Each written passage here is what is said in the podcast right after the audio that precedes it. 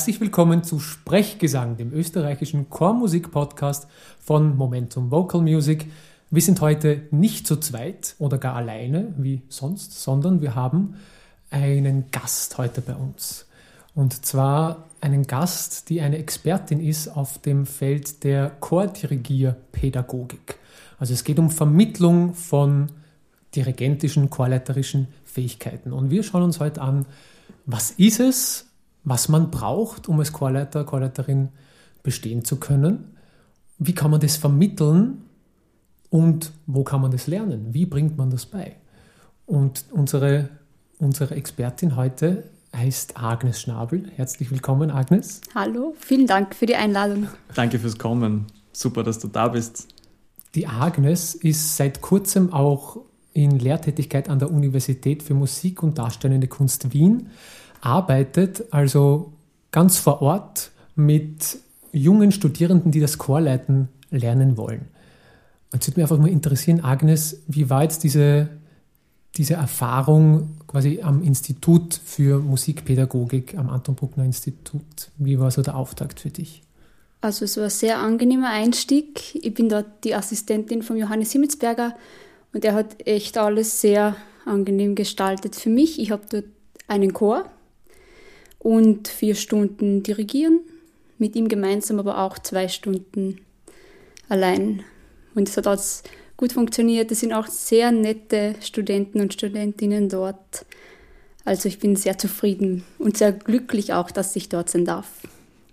Jetzt hast du ja Musikpädagogik und Chordirigierpädagogik studiert. Das erste, glaube ich, in Wien und das zweite in Graz. Ja, ich habe mit Schulmusik begonnen in Wien und habe aber nur ein Jahr dort studiert, eh mit Hauptfach Chorleitung beim Alois Glasner. Und dann habe ich gewechselt nach Graz zu dirigieren beim Johannes Prinz und dann hatte ich das Glück, dass es dort auch das Studium Chordirigierpädagogik gibt, eh erst seit wenigen Jahren und das habe ich dann auch gemacht. Das heißt, du hast dich sehr genau mit der Frage beschäftigt, wie, wie kann man chorleiterisches Können vermitteln und was braucht man überhaupt? Wenn, wenn man quasi jetzt fragt, welche Qualitäten machen einen guten Chorleiterin, eine gute Chorleiterin aus? Was hm. würdest du da sagen? Also ich würde sagen, es gibt da so drei Dinge. Das ist einmal die Technik. Man muss einmal das dirigentische Handwerk sozusagen erlernen. Wie kann ich mit meinen Händen oder mit meinem ganzen Körper die Musik vermitteln? Das ist das eine. Dann Interpretation, Interpretationskunde. Wie komme ich auf eine Interpretation? Was könnte der Weg sein? Was muss ich dort beachten? Und natürlich die, Proben, die Probentechnik mit dem Chor in Verbindung.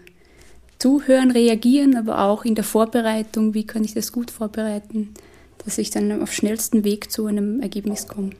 Und wo aber fangst du an? Wenn du jetzt eine, eine neue Gruppe hast, so wie du es jetzt gehabt hast, nehme ich an, dieses Semester, wo fangst du an? Wo hm. ist der erste Punkt? Also jetzt vom, vom, Dirigentischen her gesehen ist, glaube ich, der erste Schritt ist einmal der Schritt vor die Gruppe. Bis jetzt war ich immer im Chor drin, habe vielleicht gesungen oder im Orchester mhm. gespielt und dann muss ich mich trauen, einmal vor die Gruppe zu stehen und dort einmal überzeugt einfach nochmal stehen, vielleicht einfach nochmal atmen, einen Einsatz geben, dass ich mich an die Position gewöhne auch. Mhm. Weil dort bin ich nicht privat, sondern da muss ich irgendwie anders sein quasi eine gespaltene Persönlichkeit. die Person im Chor, die Person vorm Chor. Genau. Ja. Das ist ein spannender Punkt, weil du diese, diese vielleicht Transformation angesprochen hast, die passieren soll, damit man eine Gruppe authentisch führen kann und ohne Druck auszuüben führen kann.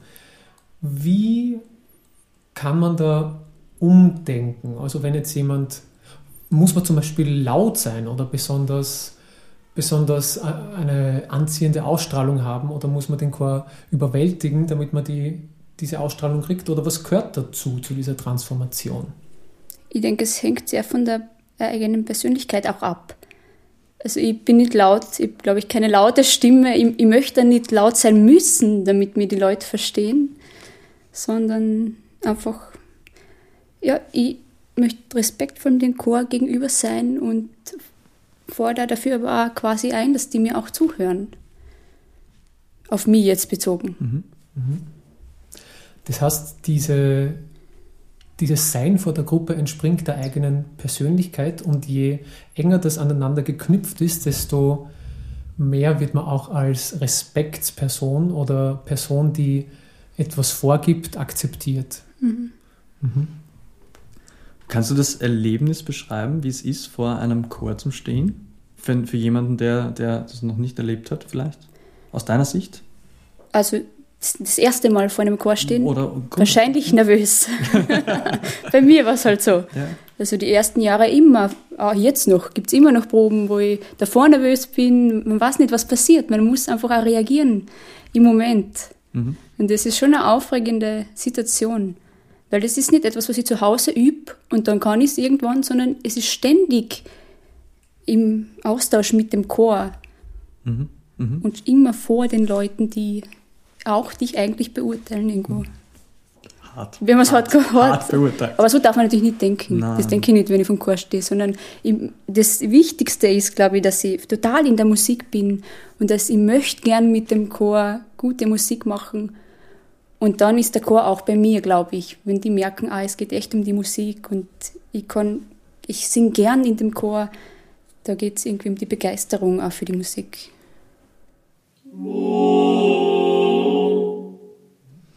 Wie ist das bei dir, wenn du vor, vor dem Chor stehst, Simon? Im besten Fall genauso. Ja?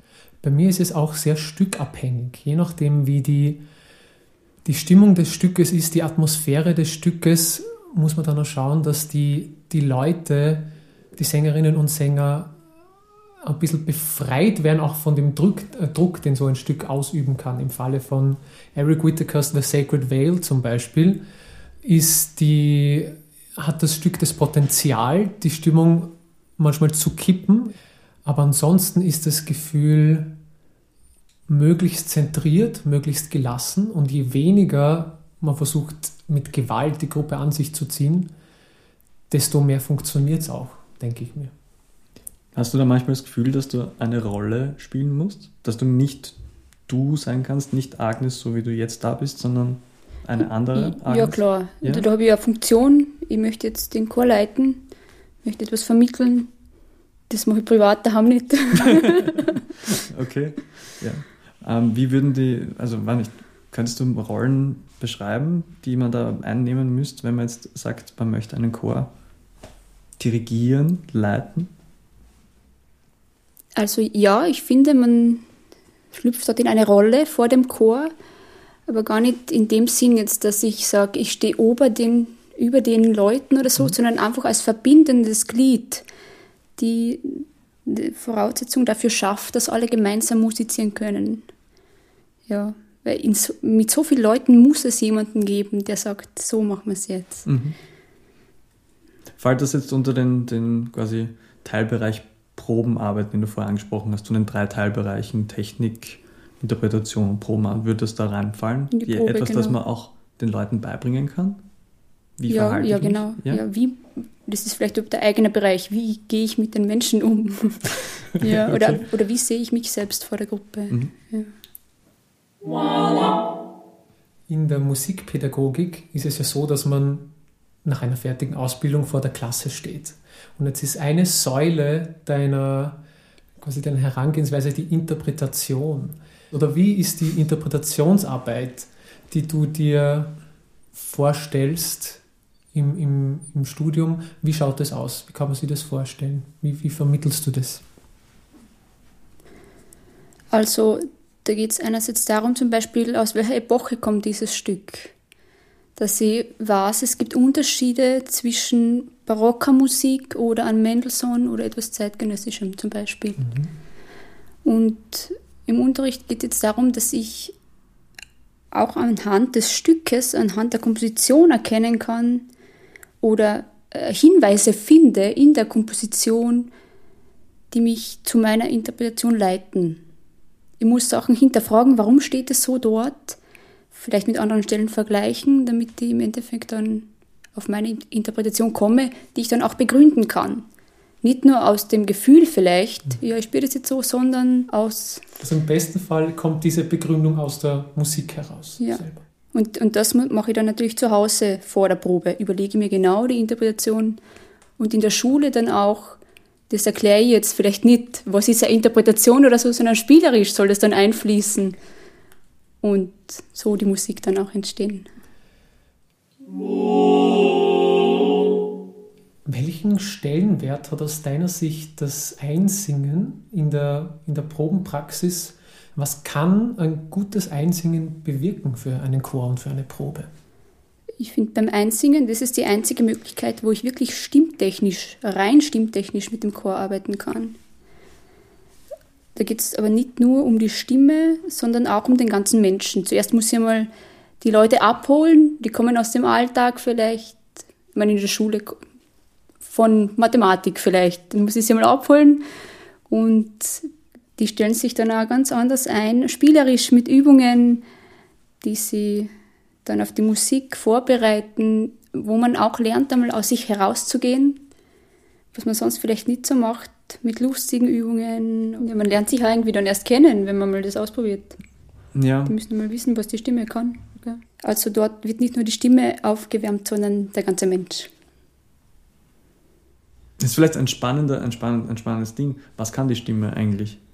Ähm, ist das ein, ein Punkt, den man, man den Leuten, den, den Leiterinnen und Leitern, angehenden Leiterinnen und Leitern auch einmal bewusst machen muss? Was kann die Stimme eigentlich? Oder ist das was, was wir eh alle wissen von vornherein aus deiner Erfahrung? Ja, ich muss schon auch lernen, wie ich mit der Stimme umgehe. Ja. Und was ist vielleicht der Klangideal? Wie forme ich die Vokale oder mhm. sowas? Ja, da ist auch viel Platz. Da, da kann man sehr, sehr viel eigenes, eigene Initiative reinbringen, in, vor allem jetzt in der, in der Klangfarbe. Ich merke das ähm, auch an mir selber, dass mein, mein Ideal, mein, meine Vorstellung davon, wie jetzt Chöre, die bei mir singen, klingen sollten oder wie ich gern hätte, dass sie klingen würden, das entspricht also zum Teil beispielsweise nicht dem, was die Leute sich vorstellen würden, bei denen ich gelernt habe. Sage ich jetzt ganz un ja, aber ich finde, das ist okay. Ja. Jetzt haben wir geredet über Probenarbeit, wir haben geredet über Interpretation. Das waren zwei der drei Punkte. Einen Punkt haben wir noch wenig behandelt, nämlich das, was du Handwerk oder Technik genannt hast. Ähm, nennen, nennen wir es vielleicht lieber Handwerk, weil natürlich auch Sachen dazukommen, die nicht nur Handwerk sind, sondern auch aus anderen Körperteilen heraus. Wie, wie siehst du das? Ja, das Dirigieren ist natürlich nicht nur die Hand, weil mhm. ich musiziere ja mit dem ganzen Körper auch. Die Sängerin oder der Sänger singt mit dem ganzen Körper. Das ist nicht nur die Stimme aktiv. Das wäre tragisch und ungesund. Und ja, zuerst ist es halt wichtig, einmal äh, den Körper zu spüren, wie stehe ich als Dirigentin. Da mache ich gern so Spiele ich bin die Königin und alle müssen sich öffnen und stehen wie die Königin oder ich bin ein armes Würstchen. Das arme Würstchen steht anders als die Königin. Also einfach mit irgendeinem Bild dann versuche ich da mhm. die Leute dazu zu bringen, einmal den Unterschied zu spüren, wie, wie, wie ist der Kopf zum Beispiel oder wie, wie ist der Brustkorb, ist der gehoben, fällt er ein, wie sind die Knie durchgestreckt oder sowas. Also einfach mal, wie steht man als Dirigierender das ist der erste Punkt, genau. Mhm. Und mit der Atmung ist, also, weil ich, ich kann aus meiner Erfahrung sagen, ähm, ich habe auch so ähnlich, mich kann mich erinnern, vor 100 Jahren so ähnlich begonnen, das heißt mal mit vor der Gruppe stehen, dann einmal mit gescheit stehen, den Körper gescheit einsetzen und der nächste Punkt war dann die Atmung. In meinem Fall damals. Ja, also das finde ich auch ist das Wichtigste, die Atmung eigentlich, weil die Hand nur das unterstützt, die Atmung. Aber ich führe eigentlich mit dem Atem im, Ide im Idealfall. Mhm. Dann wäre es ja eigentlich wurscht, was du mit den Händen dann machst, oder? Ja, aber stören kann man immer. ist das vielleicht die, die Hauptaufgabe? Musik machen und möglichst nicht stören dabei? Das ist auch eine Aufgabe, ja. ja. Auch eine Aufgabe, okay. Nicht die Hauptaufgabe. Ist es, glaubst du, in der Ausbildung von angehenden Chorleiterinnen und Chorleitern sogar fast sinnvoller, die quasi störenden oder die Zusatzbewegungen, das, was einen zurückhält, zu eliminieren, statt auf ein bestimmtes Ideal hinzuarbeiten. Weil ein Ideal ist ja oft an, einer, an einem Stil oder an einer Person vielleicht sogar orientiert. Wenn man jetzt so unterrichten würde, dass alle einem bestimmten Ideal entsprechen würden, wäre es wahrscheinlich schwierig. Würdest du auch sagen, es geht vielleicht eher darum, das zu entfernen, was die Person daran hindert, sie selbst zu sein vom Chor, sowohl im Körper als auch in der Interpretation und Technik. Ja, das finde ich sehr gut beschrieben. Kann ich nichts mehr hinzufügen. Ich habe von, von, von einem meiner Lehrer hin und wieder gehört den Satz, wer braucht das? Und ich finde, das ist, das ist eigentlich. Eine ja, gute Frage. Was, das ist eigentlich, das ist also irgendwie so ein, was machst du gerade? Warum machst du das? Und für wen ist das eigentlich gerade? Weil oft, weiß nicht, man verliert sich, wenn nicht, ob es euch auch so geht, mir geht es manchmal, man verliert sich irgendwie in der Musik und macht dann irgendwie Ausdruckstanz dazu gefühlt. Und wenn man sich ein bisschen mal ins Bewusstsein ruft, für wen mache ich das jetzt eigentlich gerade? Was, was möchte ich damit erreichen? Dann glaube ich, dann hat man schon, dann ist man schon sehr nah an der, an einer Glaubensfrage zum Thema Dirigieren. Warum mache ich das? Für wen mache ich das? Wer braucht das? Ich kenne auch die Abwandlung, ähm, das brauchen nicht die, das braucht nicht der Chor, das, das brauchst du, das machst du für dich selber. Quasi um dir selber das Gefühl zu geben, ich bin gut. Ich mache jetzt diese, diese große Bewegung. Das schaut gut aus. Es schaut gut aus, genau. Aber ihnen hilft das nicht. Und das Nein, ist genau dieser... Das ist ja ist genau dieser Punkt. Und wenn wir jetzt zurückkehren zum Handwerk, wie, wie gehst du das an? Was ist da deine, deine Philosophie?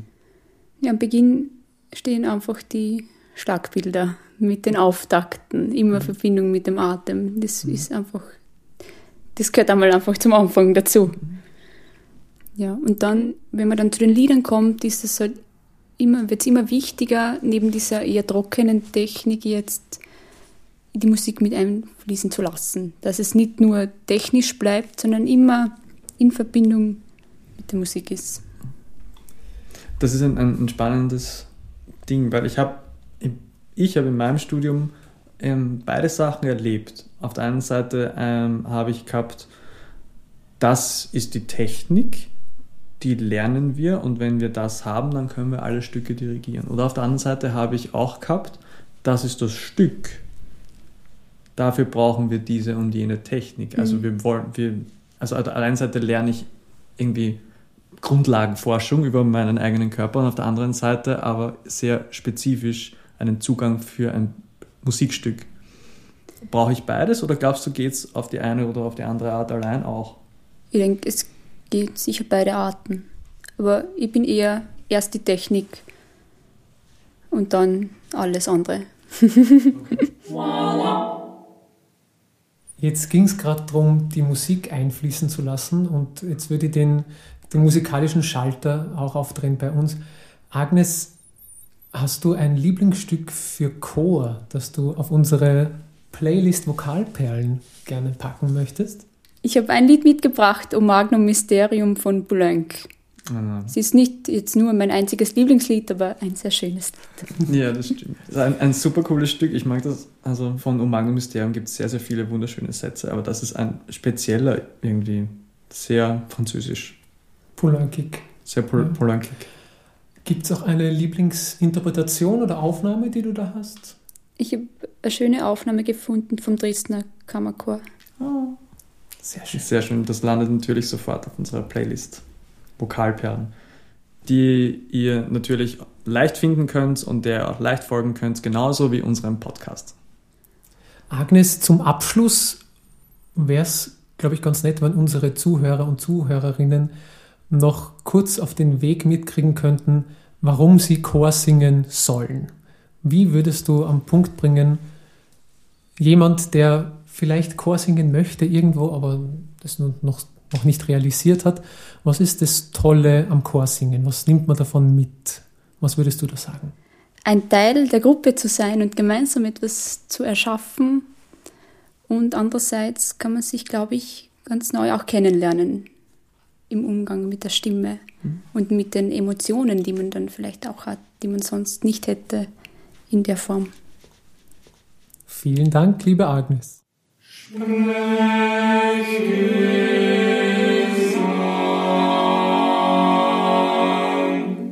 In der nächsten Folge unterhalten wir uns über zwei besondere Komponisten, nämlich Claudio Monteverdi und Carlo Gesualdo. Außerdem ist Singen gesund.